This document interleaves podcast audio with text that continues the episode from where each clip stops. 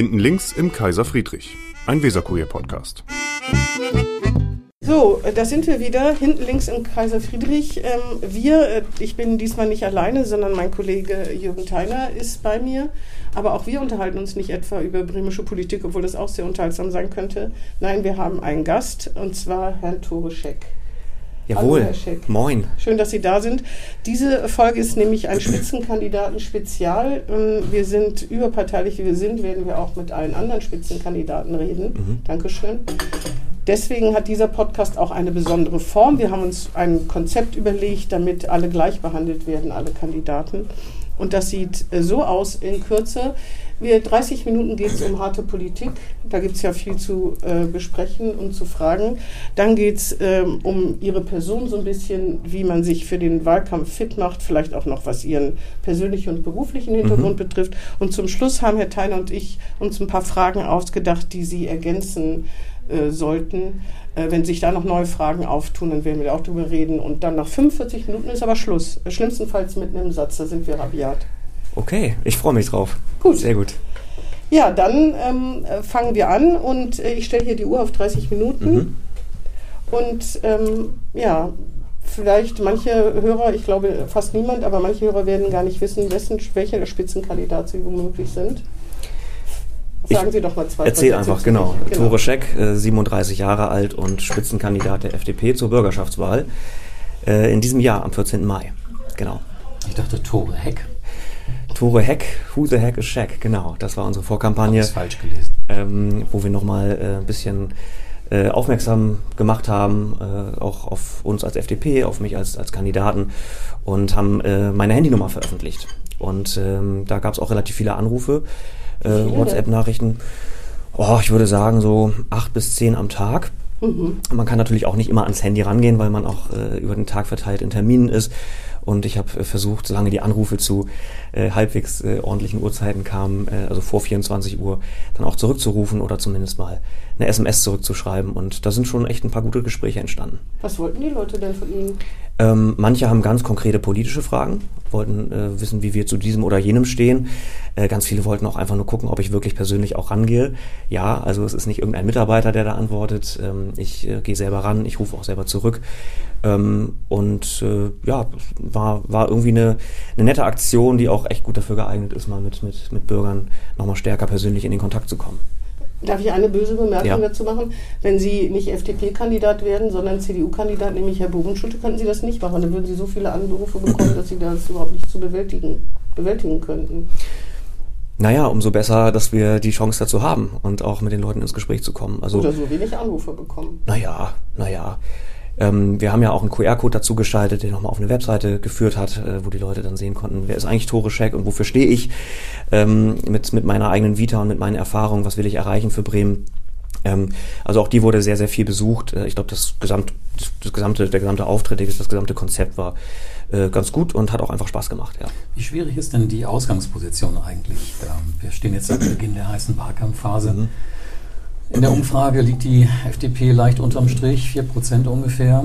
Ähm, es gibt, ähm, ja, äh, also die FDP hat insgesamt auch keinen Lauf im Bund. Ne? Ich weiß nicht, gefühlt, die letzten sechs, sieben Landtagswahlen wurden vergeigt. da ist doch irgendwie Druck auf dem Kessel. Nicht? Da, ist, da, da spürt man auch einen, äh, einen Erwartungsdruck, sowohl von der eigenen Partei als auch von Außenstehenden, oder?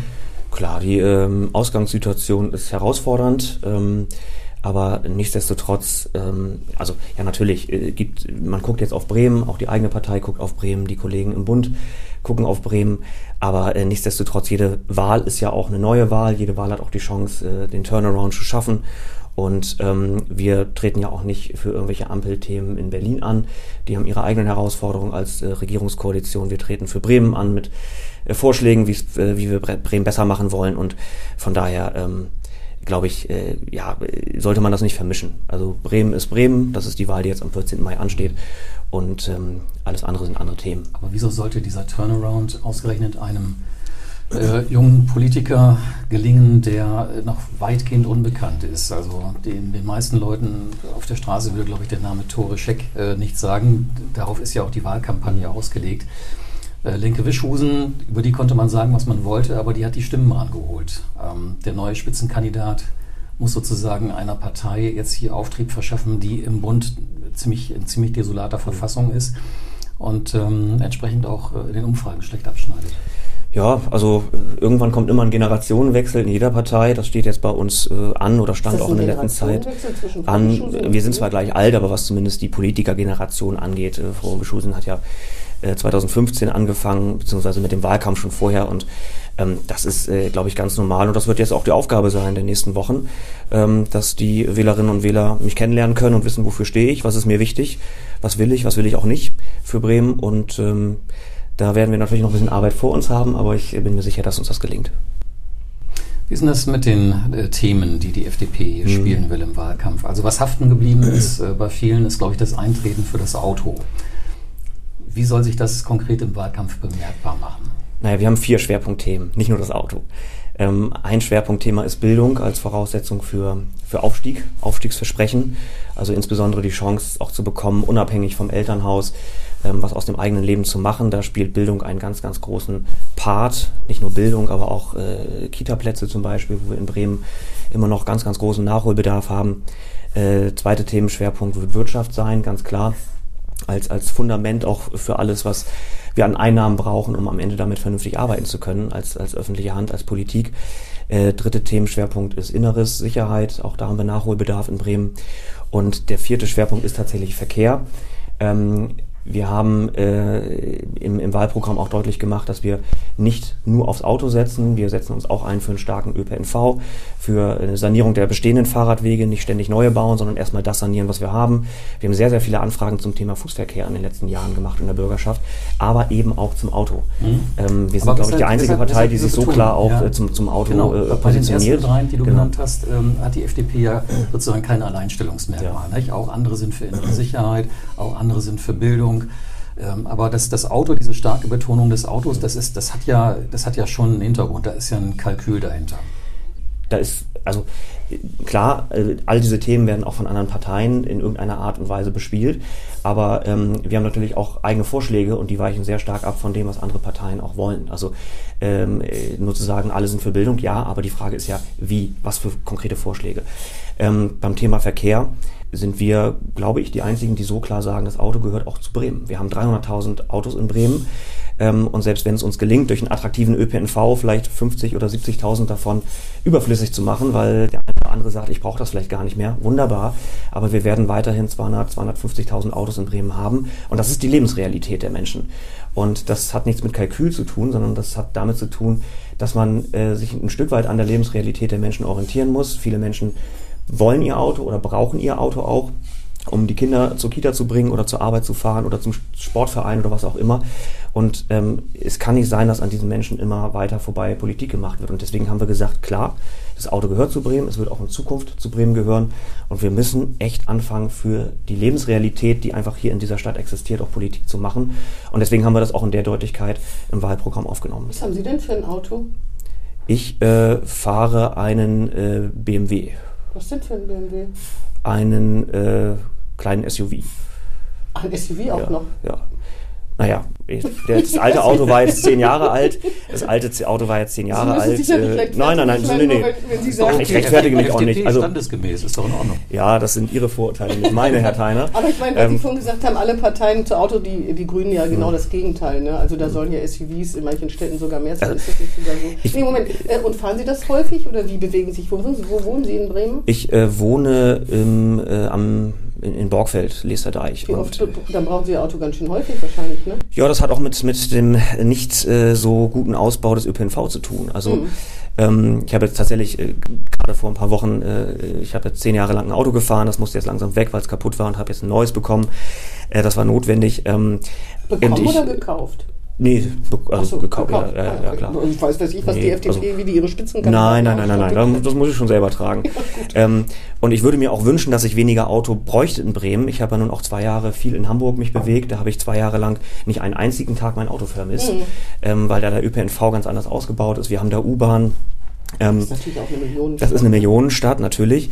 Ähm, und wir werden hier keine U-Bahn in Bremen gebaut bekommen, das ist, äh, ist nee, klar. Aber, das haben Sie nicht als Ziel. Äh, es gab ja mal Überlegungen, glaube ich. Ne? Ja, ja, da ähm, waren Sie noch gar nicht geboren. Da war ich noch nicht geboren. Mhm. Ich glaube, das jetzt aufzugreifen, das Thema wäre ein bisschen, äh, bisschen weit gegriffen. Aber ähm, äh, klar, also ich glaube, dass die Menschen auch immer so viel Auto fahren, äh, wie sie halt keine Alternativen haben. Ich persönlich bewege mich am meisten durch die Stadt zu Fuß, ehrlicherweise. Und ähm, bin sehr, sehr viel zu Fuß unterwegs, sagt auch meine, meine Uhr, die immer Schritte zählt.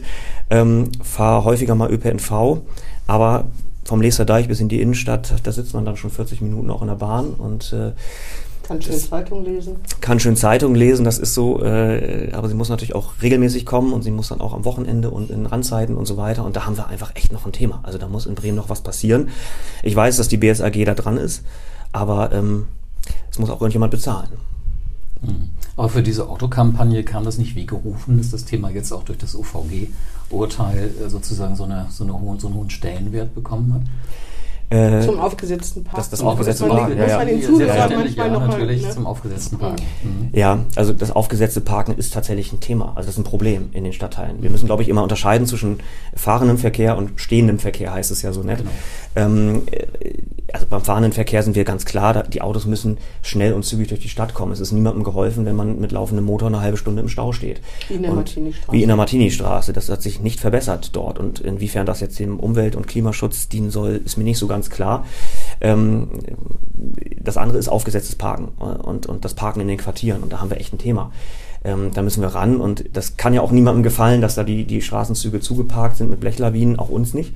Ähm, aber es ist halt ein Unterschied, ob man sagt, wir verbieten das jetzt einfach und dann fallen über Nacht 40.000 Parkplätze weg und die Leute fahren abends im Kreis und suchen einen Parkplatz oder wir schaffen Alternativen. Äh, Alternativen und ähm, wir sind eher für Zweiteres. Also lieber Alternativen schaffen, dass Schritt für Schritt die Autos, die parkenden Autos von den Straßen wegkommen. Und das wird nicht von heute auf morgen gehen, aber irgendwann muss man mal anfangen. Stichwort Quartiersgaragen. Ähm, zur Bildung, ähm, ja. das stimmt natürlich, also dass äh, Bremen in Bildung, in der Bildungspolitik äh, gewisse Schwächen hat. Allerdings, oder auch bei der Kita-Platzversorgung, allerdings, ähm, was macht die FDP gegen Fachkräftemangel, gegen Lehrermangel, gegen Erziehermangel? Mhm. Wie soll das, was für ein Wundermittel oder wie, angenommen Sie sind Bildungssenator, was würden Sie denn machen als allererstes?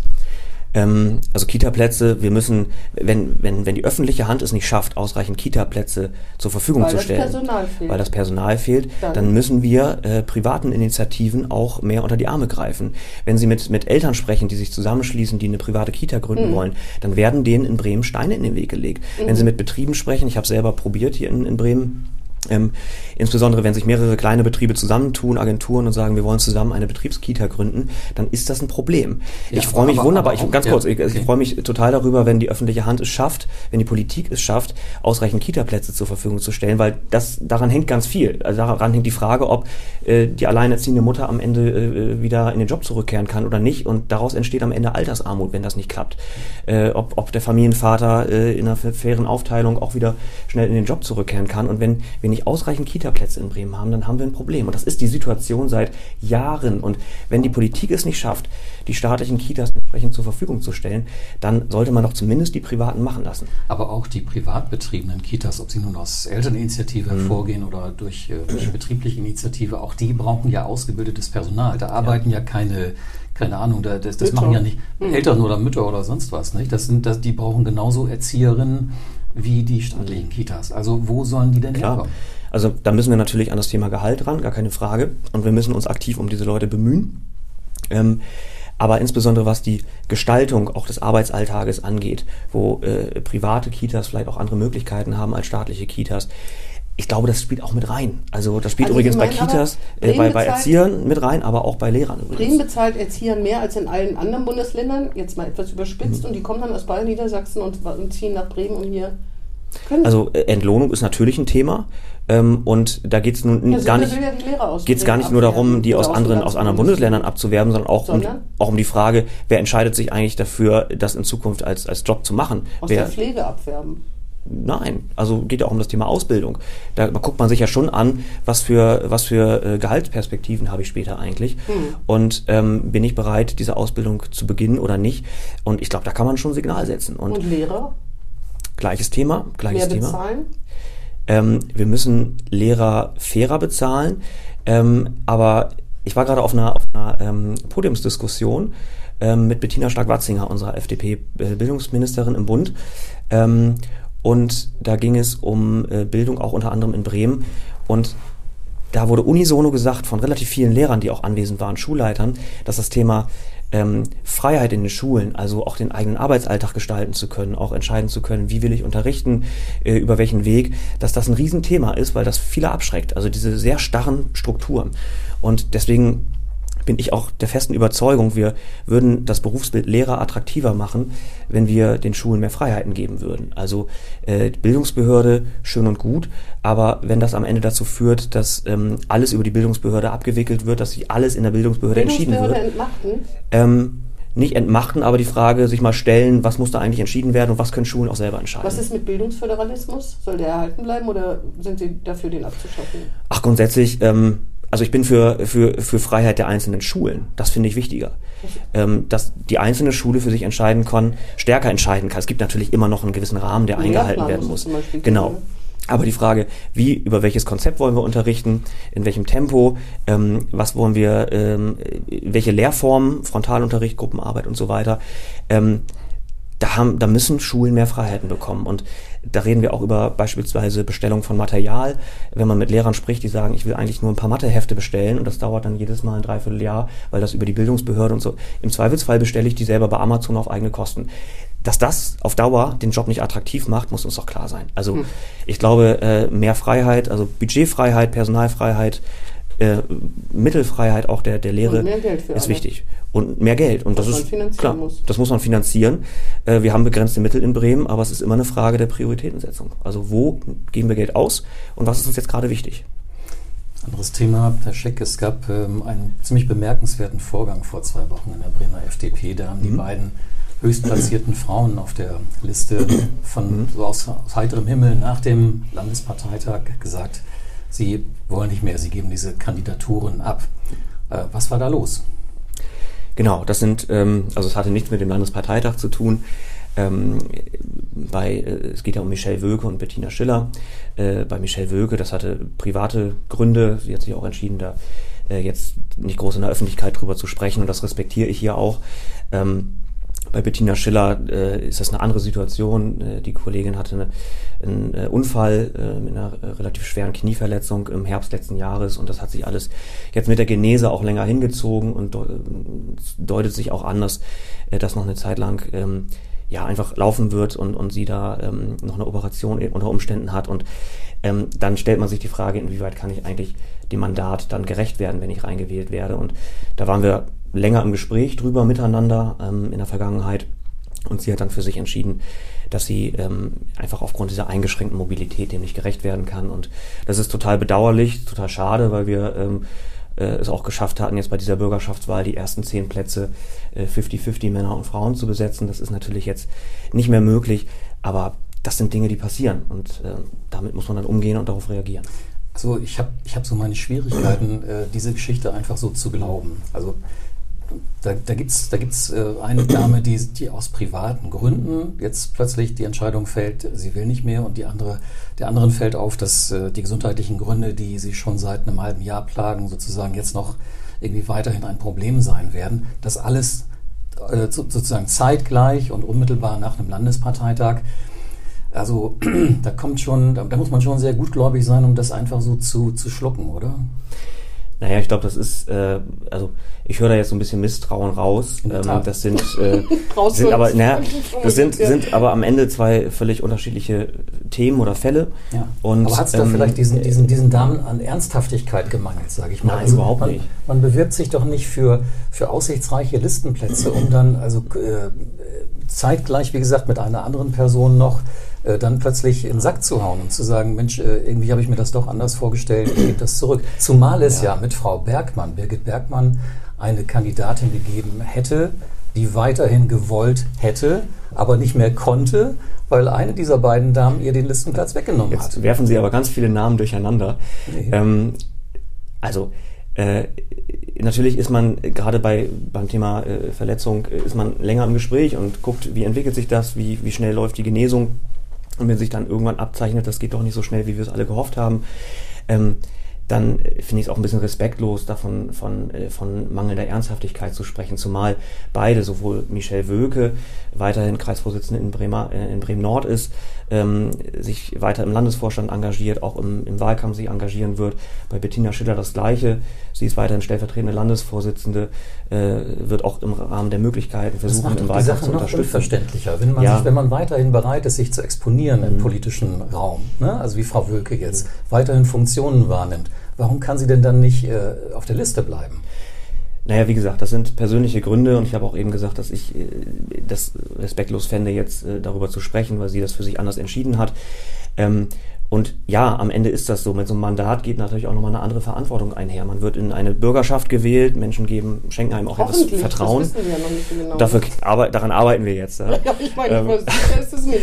Hm. Aber nichtsdestotrotz äh, geben einem Menschen, schenken einem das Vertrauen und geben einem die Stimme. Und wenn man dann schon für sich eigentlich feststellt, ich werde unter Umständen dieses Mandat nicht so ausfüllen können, wie ich es eigentlich dann auch möchte, weil es ist nochmal was anderes äh, oder es ist ein Unterschied, ob man in einer Partei ehrenamtlich abends Veranstaltungen mal begleitet und sich engagiert und macht und tut oder ob man gerade in einer kleinen Fraktion dann mehr oder weniger in Vollzeit auch äh, in der Bürgerschaft als Abgeordneter noch zusätzlich aktiv ist. Also ich kann das gut verstehen, das ist total schade, aber ähm, am Ende muss man sowas dann auch respektieren, so eine Entscheidung. Aber die FDP hat trotzdem ein Frauenproblem, ne?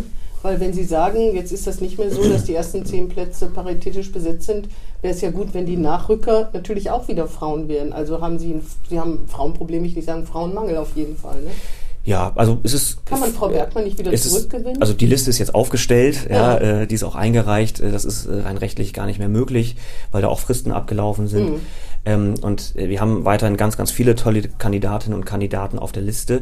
Ähm, ich muss auch dazu sagen, es ist viel passiert gemeinsam. Also wir haben äh, den, den, Anteil an, an, an äh, weiblichen Vorstandsmitgliedern verdoppelt, äh, die Hälfte aller Landesfachausschüsse. Wir haben insgesamt ja. sechs Landesfachausschüsse. Aber unsere Liste Arbeitsgruppen. Sich, äh, das müssen Sie ja zugeben, ne? ja, ja.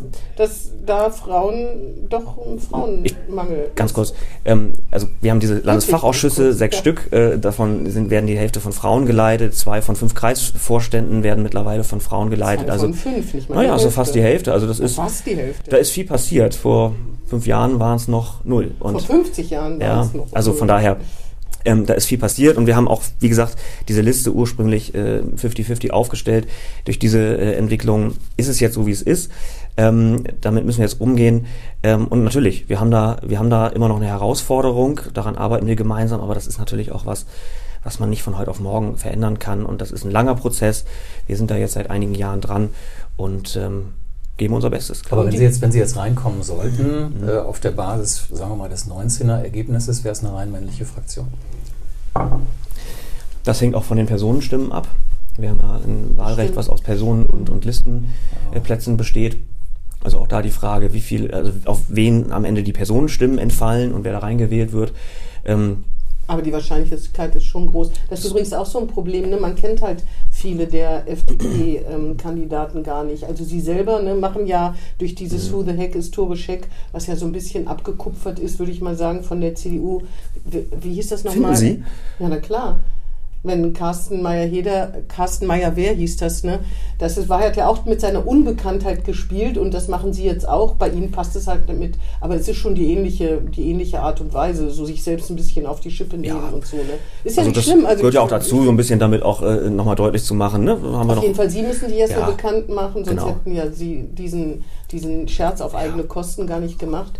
Aber äh, die anderen Kandidaten, da ist es eben auch schwierig, weil man, weil wir, also ich kenne noch nicht mal alle, also natürlich habe ich den Namen schon mal gehört oder gelesen, mhm. mit einigen haben wir auch schon im Podcast geredet, aber die normalen Bürger, die äh, werden, würden jetzt wahrscheinlich, wenn man fragen würde, wer gehört zu den Spitzenkandidaten, vielleicht zwei Namen nennen ja. können. Ne?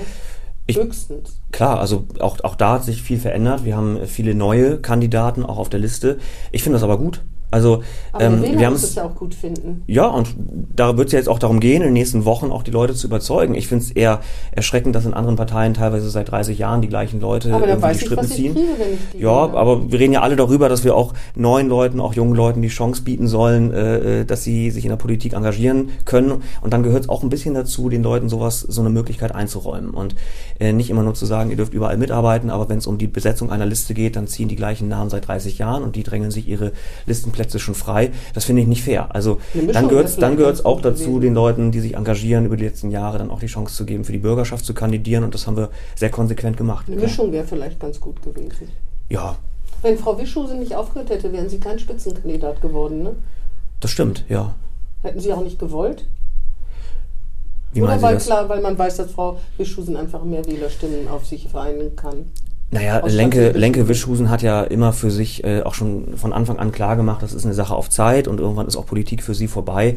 Und ähm, ja, dann spricht man irgendwann drüber, wie geht's weiter.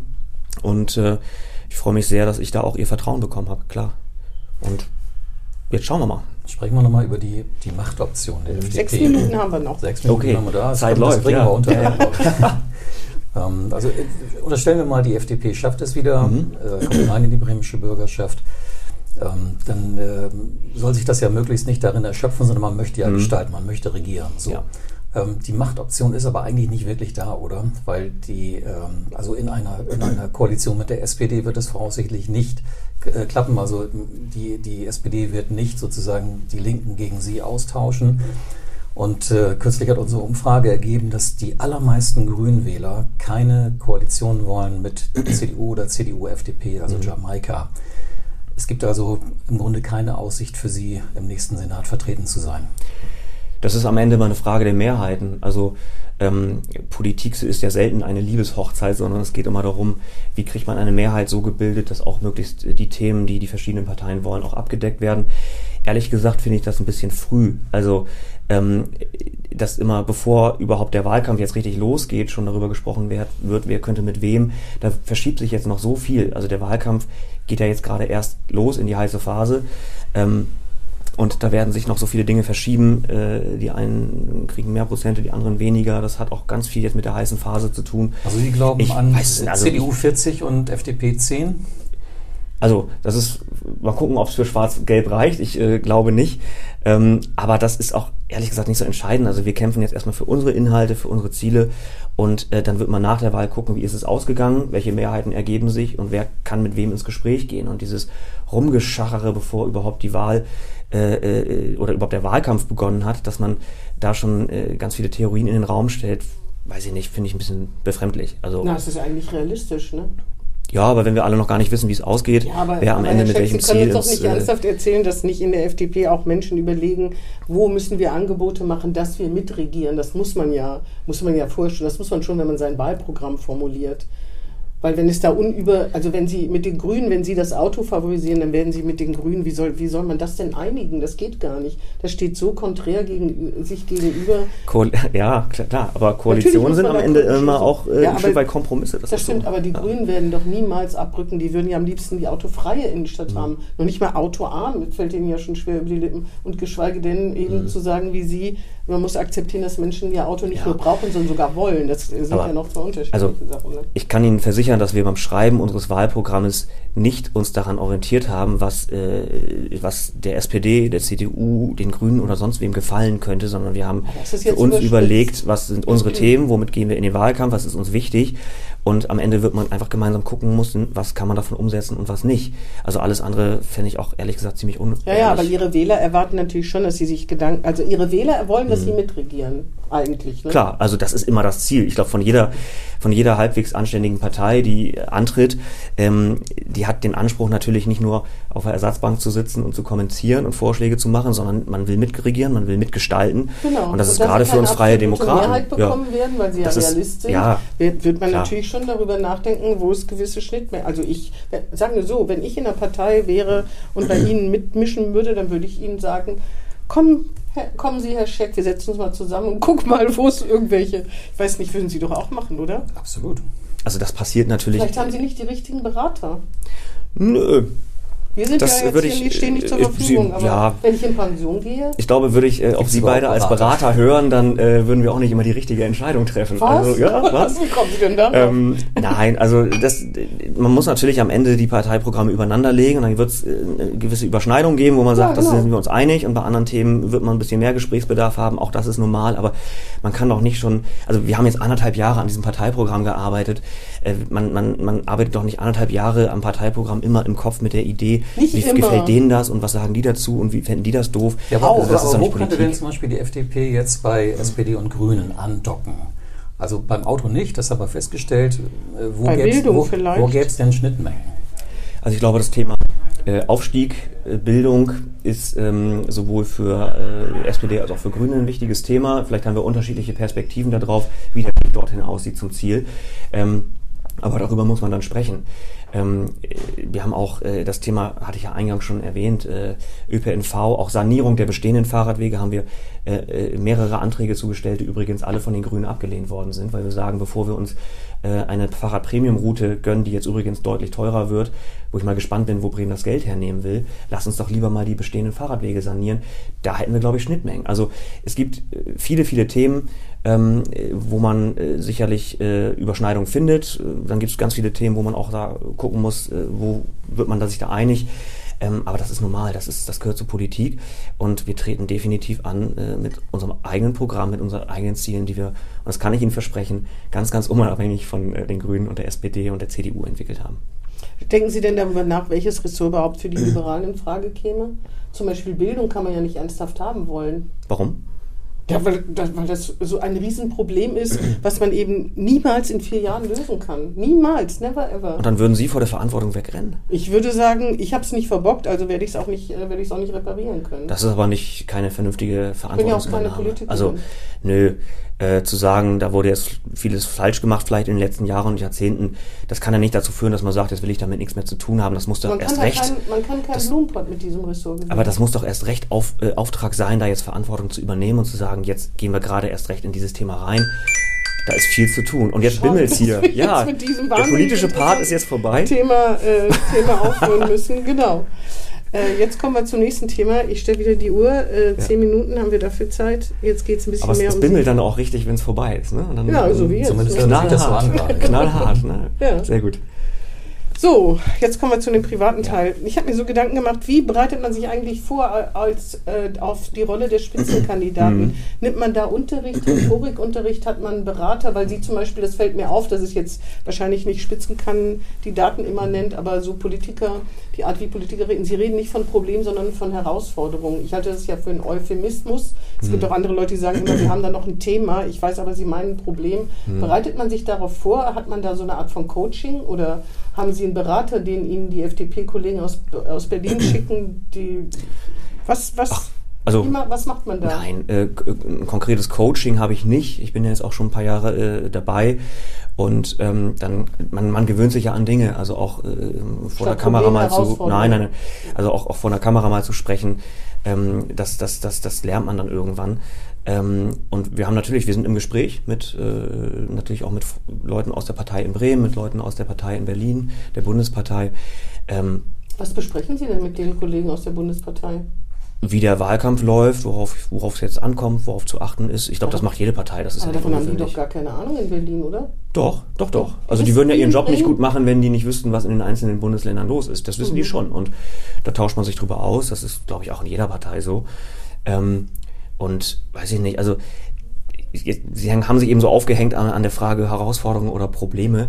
Ähm, Nee, das fällt mir nur ja, auf, dass, dass, dass Leute das sagen und sich, äh, vielleicht ist ja auch, vielleicht Also, macht mir das ja einen finde ich- besseren Eindruck, wenn man über Herausforderungen statt über Probleme redet. Das macht, hat so den Eindruck, wir Nee. schaffen das. Ne? Ich würde es Problem nennen. Sie Finde ich halt gar nicht so entscheidend. Also äh, ich würde lieber über Lösungen sprechen. Also ob wir jetzt Probleme, Herausforderungen oder ein Thema sagen, das finde ich total egal. Also Finde ich ähm, nicht. Doch, doch, doch. Mir fällt das total auf. Ich weiß Ja? nicht, wie geht's, wie geht's Ihnen?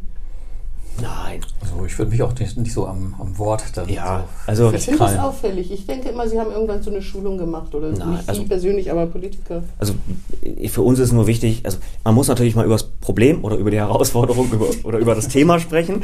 Ähm, äh, klar, aber da muss man irgendwann auch darüber sprechen, wie man es lösen kann. Ja, Und natürlich. ähm, das, das äh, war uns auch als Oppositionspartei jetzt in den letzten Jahren immer wichtig, äh, nicht nur äh, lang und breit über das Thema alles schlecht zu reden. Ja, man muss die Dinge mal benennen, was da für, für Themen sind, aber dann muss man einfach auch äh, überlegen, wie können wir es lösen. Und das haben wir, wir haben immer wieder Vorschläge gemacht und es war uns auch wichtig, konstruktive Oppositionsarbeit zu leisten. Und ich Jetzt glaub, sind wir schon wieder von der Person ganz weg. gut gelungen. Das, Sie haben ja, total recht. Kein, ja, ja. Problem. Ja, ja. Äh, wie gesagt, wie bereitet man sich denn sonst auf so eine auch anstrengende Zeit vor? Ne? Weil mhm. das wird ja jetzt, Sie sagen ja, der Wahlkampf hat noch gar nicht richtig angefangen. Wenn er richtig angefangen hat, dann werden Sie ja wahrscheinlich zwölf oder 14 Stunden Tage, Tage also haben. Erstmal mit der Frau zu Hause sprechen. Ja, genau. Die, ähm, die muss viel Geduld haben. Die muss viel Geduld haben, genau. Die ist auch Vollzeit berufstätig und äh, da muss man natürlich sich dann auch Zeiten einplanen, wo man noch Zeit füreinander hat und, und auch mal, mal abschalten kann. Auch am Wochenende, also das gehört ja auch zur Wahrheit dazu, dass Wahlkampf nicht immer nur von Montag bis Freitag stattfindet, genau. sondern auch oft in den Abendstunden bis, bis spät abends und am Samstag und am Sonntag. Ähm, also das muss man, so ein Wahlkampf muss man äh, dann auch gemeinsam machen, das geht gar nicht anders. Und mhm. Ist Ihre Frau das, auch eine FDP? Ähm, die ist, äh, ich weiß ja, ja, ich, ich, ich verrate es auch. Ich weiß nicht, wer das Geheimnis ist, also, sagen Sie nein, einfach, nein, nein, also er weiß es nicht so genau. ich, ich, ich, weiß es, weil ich tatsächlich äh, äh, die Mitglieder auch äh, kenne, aber ähm, ja, sie ist auch ein FDP-Mitglied. Das hilft natürlich, ne? um bestimmte Sachen auch zu besprechen, oder? Ja, also wir reden zu Hause gar nicht so viel äh, über Politik. Ja gut, ähm, das ist auch genug wahrscheinlich. Äh, ja, das, das ist, äh, aber das gehört einfach dazu. Ne? Also da muss man, da, da muss man ganz viel Rücksicht auch äh, nehmen und das ist auch toll, dass sie das macht. Das ist nicht selbstverständlich, weil so ein, so ein, so ein Hobby wie Politik, was auch natürlich in Teilen ein Beruf ist, ähm, das ist halt nicht mit zwei Stunden die Woche äh, zu, zu erledigen und das wirkt sich dann immer auch auf den Partner aus und ähm, da bin ich ihr sehr dankbar für. Was lassen Sie schleifen in der Zeit? Ähm, lesen Mhm. Ich lese unglaublich gerne ganz viele Bücher, vor allem Biografien. Äh, das habe ich ganz, ganz viele Jahre gemacht. Aber wenn man in der Politik jeden Tag hunderte Seiten, Vorlagen, PDFs und so weiter liest, dann hat man abends manchmal keine, keine Kraft mehr, noch irgendwie privat zu lesen. Ähm, das ist ein bisschen schade. Und ich äh, freue mich darauf, auch wieder mehr Sport machen zu können. Ja. Was denn für einen Sport laufen Sie? Laufen, Fitnessstudio. Ich habe gern äh, Fußball gespielt äh, geht nicht mehr so gut, weil ich mir äh, so auf die Bänder auf beiden Seiten gerissen habe, dass äh, beim Fußball beim Fußball ja ja, ähm, dass äh, meine Frau schon gesagt hat, dass ich will, weiß gar nicht, ob ich noch will, dass du noch Fußball spielen gehst, ähm, aber es macht einfach Spaß und ich versuche gelegentlich Tennis zu spielen. Ähm, ich habe viele Jahre gesegelt, äh, auch ganz toll, ganz toller Sport, der aber sehr sehr viel Zeit in Anspruch nimmt, ehrlicherweise. Ähm, das kann man nicht mal eben in einer Stunde pro Woche machen, wie auf dem Tennisplatz mal eine Stunde sich einbuchen und äh, spielen oder auf dem Fußballplatz. Also äh, segeln. Ich habe selber kein Boot, ich bin Mitglied in einem Verein, wo wir dann die Boote ausleihen können. Aber das ist dann, da ist man dann schon mal sechs, sieben Stunden auch beschäftigt mit Auftakeln ja, und Abtakeln und so. Wenn Sie sich verletzen würden mit einem Wahlkampf, ne? Das, das geht auch nicht. Nee, nee. Leisten, nee, das geht auch nicht. Deswegen ist es besser, wenn Sie nicht Fußball spielen. Genau, deswegen lieber mal laufen und mal ins Fitnessstudio und äh, Fußball ist jetzt erstmal gestrichen. Vielleicht nochmal zu der Kampagne. Ja. Welche Agentur war das? War das eine bremische Agentur, die Ihnen zu Who the Heck ist Togoschek geraten hat oder war das Ihre eigene Idee? Ähm, das ist äh, mit einer Agentur zusammen entstanden. Also, was, eine, ähm, was ist das für, Ist das eine Berliner Agentur, ja. die die FDP schon Genau. Ach, das ist die, die Agentur, die FDP-Agentur, kann man das so sagen? Genau, es gibt in Berlin eine Agentur, die ähm, sowohl die Bundes-FDP in den Bundestagswahlkämpfen unterstützt. Hat die diese Modelfotos von Linda und so weiter, war die auch dafür zuständig? Das weiß ich nicht. Also wann so, da wer ja, welche schade. Fotos gemacht hat, kann ich Ihnen jetzt nicht die Detail Fotos gemacht, aber diese Kampagne nicht sagen. sozusagen. Ähm, aber die Agentur betreut auch die verschiedenen äh, Landtagswahlkämpfe und hat uns jetzt auch unterstützt. Und äh, die Kampagnen, das ist ja nicht so, dass so eine Agentur einem dann einen Vorschlag vorlegt und sagt, das ist es jetzt, sondern das entsteht ja in der Zusammenarbeit. Sie machen Vorschläge, wir geben Rückmeldungen, was gefällt uns gut. Aber dieses Who the Heck historische kam von ähm, denen? Das ist, äh, das basiert auf einem Vorschlag, den die mal gemacht haben, wo wir dann gemeinsam das weiterentwickelt haben und das eigentlich ganz, ganz nett fanden als Idee. Ja, ja ich fand noch andere, so andere Sprüche, ähm, lieber Politik für die Wirtschaft als für die Twitter-Bubble. Mhm. Das habe ich überhaupt nicht verstanden, weil natürlich äh, ähm, auf Twitter, unter, auf ja. Twitter ähm, kommentiert man Sachen und postet auch Sachen oder retweetet Sachen von anderen, aber das macht doch jeder. Es ist ja. doch nicht statt. Also ich finde schon diese, diesen Gegensatz finde ich irgendwie lustig. Wer macht denn hier Politik für die Twitter-Bubble? Naja, also äh, wenn man viel auf Twitter unterwegs ist, dann äh, sieht man schon, dass da äh, Leute sich sehr stark abfeiern, insbesondere aus der rot-grün-roten Regierung, äh, wo, wo sie wieder Geld äh, investiert haben im, im, im, im Wirtschaftsbereich, im Kulturbereich. Und ich finde, das darf eigentlich gar nicht so eine große Rolle spielen, wer da jetzt für abfeiert, sondern am Ende muss man doch äh, Politik äh, für die Wirtschaft hier vor Ort machen, egal äh, ob das jetzt irgendwie eine Twitter-Bubble toll findet oder nicht. Und das muss am Ende unser Auftrag sein. Und deswegen haben wir ganz bewusst auch diesen etwas provokanten Spruch gewählt, ja. Aber Sie twittern auch, ne? Ich versuche es. Ich versuche es, ja. Äh, immer mal wieder, ja, ja. aber, aber Sie fremdeln ein bisschen mit den sozialen Medien? Nee, überhaupt nicht. Also auf Instagram, glaube ich, bin ich relativ präsent, auch auf Facebook immer mal wieder. Ähm, Twitter ist natürlich sehr auf Zuspitzung, auf kurze, knappe Sätze und so weiter ausgelegt. Ähm, das äh, ist ja so eine ganz eigene Form der Kommunikation. Und ich also bin mir nicht so ganz sicher. Es wäre auch nichts Ehrenrühriges, ja. mit den sozialen Medien zu fremdeln, weil das ja, äh, ich sag mal, zum Teil ja. auch ähm, ungesunde Auswüchse hat dann. Ne? Also bei Twitter finde ich tatsächlich ein bisschen schade, dass durch diese Knappheit der, der Sätze das ja immer sehr schnell eskaliert und dann endet es oft in Beschimpfung gegenseitig. Und ähm, ich finde, bei anderen Medien, sei es Instagram, man kann einfach auch ein bisschen darüber berichten, wo ist man unterwegs, was macht man, man kann andere daran teilhaben lassen. Facebook ist sehr gut dafür geeignet, auch äh, mal ein bisschen längere Texte zu schreiben und auch deutlich zu machen, wie stehe ich zu verschiedenen Positionen.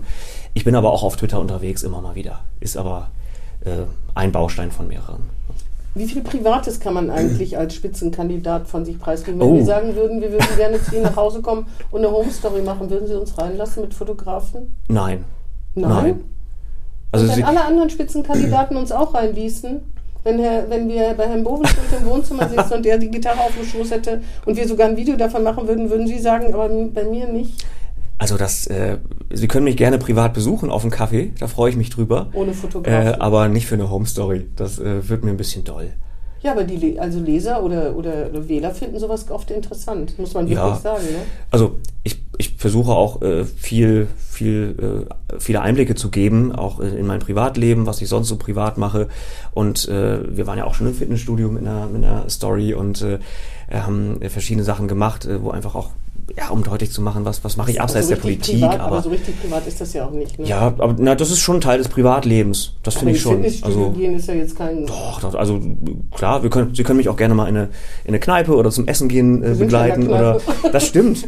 ähm, aber nicht privat. Das ist heute nee, die Podcast-Aufnahme. Aber da auf die, die Haustür, das, so, das äh, Tatsächlich, ja. ja, ja. Also ich, mit Ihrer Frau? Ähm, müsste sie entscheiden. Ich glaube, sie wäre damit einverstanden. Ähm, aber tatsächlich, also bis zur Haustür, das finde ich immer ganz wichtig. Man braucht auch so den letzten privaten Rückzugsraum, den braucht man schon. Ähm, das, äh, ja, glaube ich, ist auch nachvollziehbar. Mhm. Ja. Geht, gehen Ihre Fre es gibt ja bestimmt Freunde, die Sie haben, die unpolitisch sind. Gehen Sie denen auf den Keks mit irgendwelchen politischen Themen? Weil das müssen, müssen die sagen, das weiß ich nicht. Also ich, ich man ist ja auch ganz, ganz froh, äh, also Politik ist nicht nur Beruf, sondern auch Hobby. Damit verbringt man sehr, sehr viel Zeit und dann ist es auch manchmal ganz schön, im Privatleben mal über andere Dinge sprechen zu können. Klar. Gut, dann haben wir das Thema auch abgehakt. Es hat schon wieder gebimmelt, genau. Ja, jetzt kommen wir zu eigentlich meinem Lieblingsteil. Oh. Herr Theiner, Sie fangen mal an mit Ihren Fragen und wenn mir dann noch was einfällt, dann ergänze ich. Wollen wir so, wollen wir es so machen? Können wir gerne machen. Prima. Äh, fünf Minuten haben wir. Das ist ja relativ. Was kommt denn jetzt? Knackig. Jetzt kommen die Fragen, die Sie ergänzen müssen. Achso, Sie Oder fangen an und ich muss. Darum, mhm. Wir bitten Sie darum, sie genau. zu ergänzen. Okay, genau. Fragen gerne. vervollständigen, Sätze vervollständigen. Ja. Darum geht's. Wir legen los. Aufgesetztes Parken ist okay, weil wir im Moment keine Alternativen haben dazu. Menschen brauchen Parkplätze oder Abstellmöglichkeiten. Hätten wir mehr andere Alternativen, beispielsweise Quartiersgaragen, dann könnten wir auch äh, strikter gegen aufgesetztes Parken vorgehen. Am meisten ärgert mich als Bremer das, wir es seit Jahrzehnten nicht hinbekommen, die Bildung vernünftig aufzustellen, dass wir immer noch Bildungsschlusslicht sind, weil uns da einfach ganz, ganz viele Talente, junge Menschen, die was können, die was werden wollen, einfach äh, verloren gehen. Die Bremer FDP ist nichts für Frauen, weil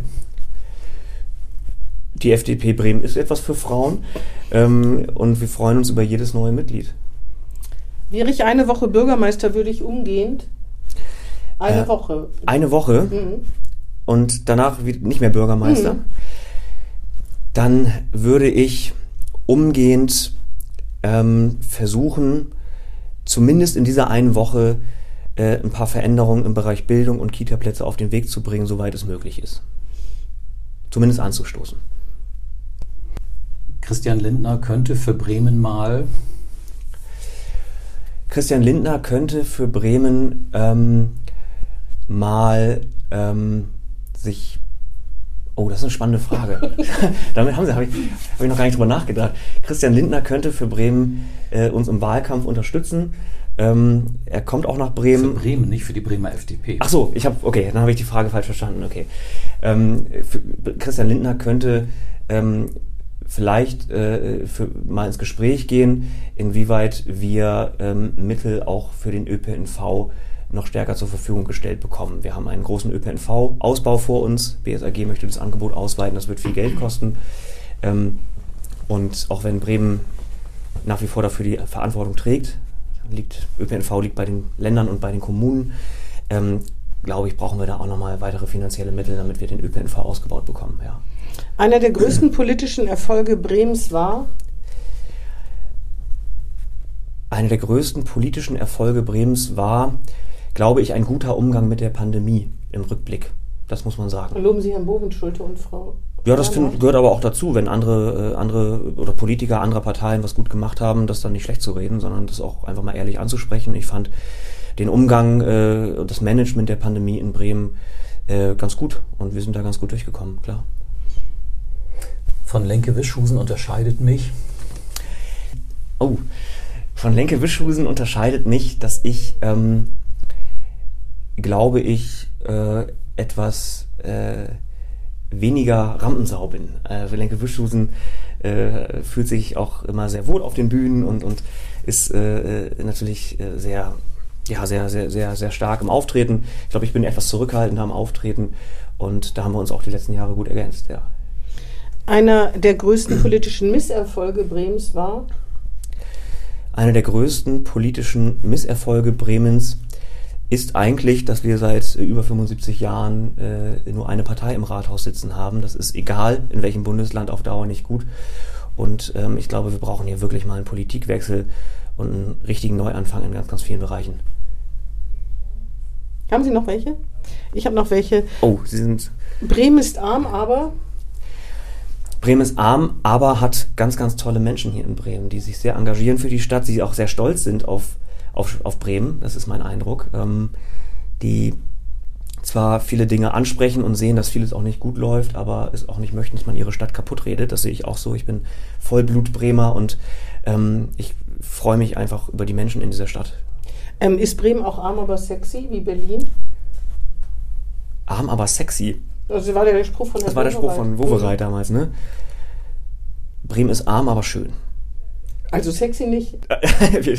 ich weiß gar nicht, was sexy ist, aber ja, in dem Zusammenhang. Ich, ich weiß nicht, in welchem Zusammenhang er das gemeint hat. Ich, ich finde, ja, Bremen ist auf gesagt, jeden Fall. Berlin ja. ist arm, aber sexy. Also er meinte wahrscheinlich attraktiv, oder? Attraktiv, ja. ja. Also ich finde, Bremen ist eine der schönsten Städte Deutschlands. Ja, also wir haben eine ganz, ganz tolle Innenstadt nach wie vor, was, was das äh, alte Marktplatzensemble angeht. Wir haben ganz tolle Menschen hier und ich freue mich, dass ich in dieser Stadt lebe und nirgendwo anders. Wenn mich irgendetwas aus der Politik vertreiben könnte, dann die außerparlamentarische Opposition? Nee, dann wäre es wahrscheinlich das Gefühl, nichts bewegen zu können. Ich hatte den Eindruck, dass wir auch aus der parlamentarischen Opposition heraus, ähm, die wir die letzten acht Jahre hier in Bremen hatten, äh, im Parlament ganz viele Dinge bewegen konnten, auch zumindest anstoßen konnten. Ähm, und das hilft ja auch, äh, weiterhin motiviert zu sein, zu sagen, wir können doch Dinge bewegen. Das ist wichtig. Und es hat schon wieder geklingelt. Das war für Sie jetzt ein perfekter Schlusssatz, würde ich sagen. Können wir das so stehen lassen, Herr Trainer? Ja. ja. Ja, Sehr schön. danke, dass Sie sich dem gestellt haben. Es hat viel Spaß gemacht. Vielen Dankeschön. Dank. Ja, ja, mir auch. Und es war ja auch quasi der erste in Präsenz-Podcast. Ich war schon mal vor drei Jahren hier und jetzt ja, genau. das erste Mal sitzen wir richtig zusammen. Ja, wäre sehr schön. Gut, herzlichen Dank Danke für die auch Zeit, an die ja. Zuhörerinnen und Zuhörer und ja, wir hören uns wieder, denke ich mal. Machen wir. Tschüss. Tschüss. Das war Hinten links im Kaiser Friedrich, ein Weserkurier-Podcast.